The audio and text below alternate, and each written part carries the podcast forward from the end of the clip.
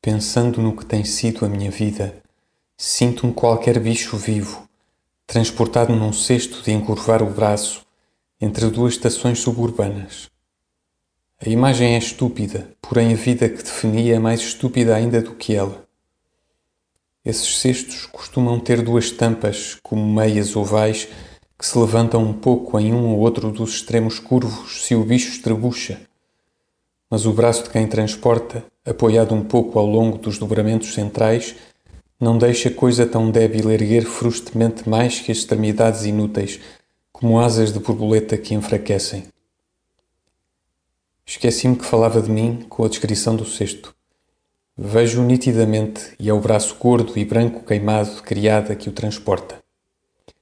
Não consigo ver a criada para além do braço e a sua penugem. Não consigo sentir-me bem senão, de repente, numa grande frescura de. de. daqueles varais brancos e nastros de. com que se tecem os cestos e onde estrebucho o bicho entre duas paragens que sinto. Entre elas repouso no que parece ser um banco e falam lá fora do meu cesto. Durmo porque sossego até que me ergam de novo na paragem.